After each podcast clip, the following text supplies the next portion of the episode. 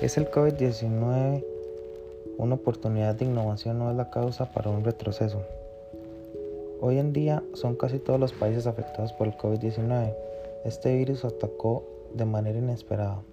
Hemos visto algunas consecuencias y repercusiones de manera directa o indirectas, tanto así como muertes, desempleo, crisis económica, escasez en establecimientos de comidas, eh, empresas han quebrado y más consecuencias negativas. Que consigo ha traído de manera temporal el no poder compartir con familiares, amistades, allegados e incluso en nuestros casos no poder ir a la universidad. El no poder verse con los compañeros del trabajo y por supuesto lo que muchos consideran que es lo más extraña a raíz de, de esta pandemia, el no poder abrazar a quienes más queremos, como por ejemplo nuestras familias o seres lejanos. Como mencioné anteriormente, son bastantes las empresas y campañas que han cerrado sus puertas por no poder seguir pagando sueldos a empleados y pagar a quienes le distribuyen las materias primas, sin que la demanda de sus productos sea alta. Por ende, esto ha traído precursiones en cadena.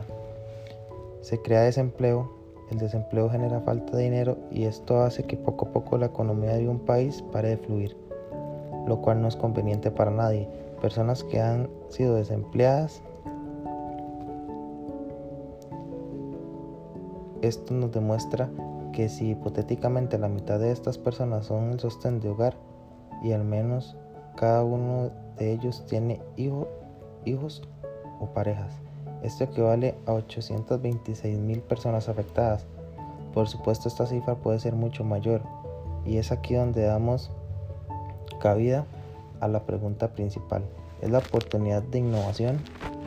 Personalmente considero que sí, no hay que quedarnos con las manos cruzadas rezándole a Dios para que nos vaya mejor.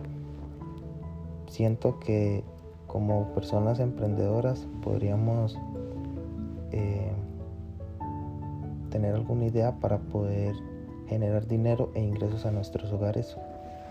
Sin más preámbulo, pero no siendo menos importante, hay que aclarar que el hecho de que nos haya ido mal en el pasado económicamente por la situación de la pandemia actualmente, esto es ajeno a nuestra voluntad. No es para echarnos a morir, como decimos. Hay que ser optimistas, tener fe, ser emprendedores y saber que nosotros mismos somos dueños y creadores de nuestro futuro y no debemos de quedarnos con nuestros brazos cruzados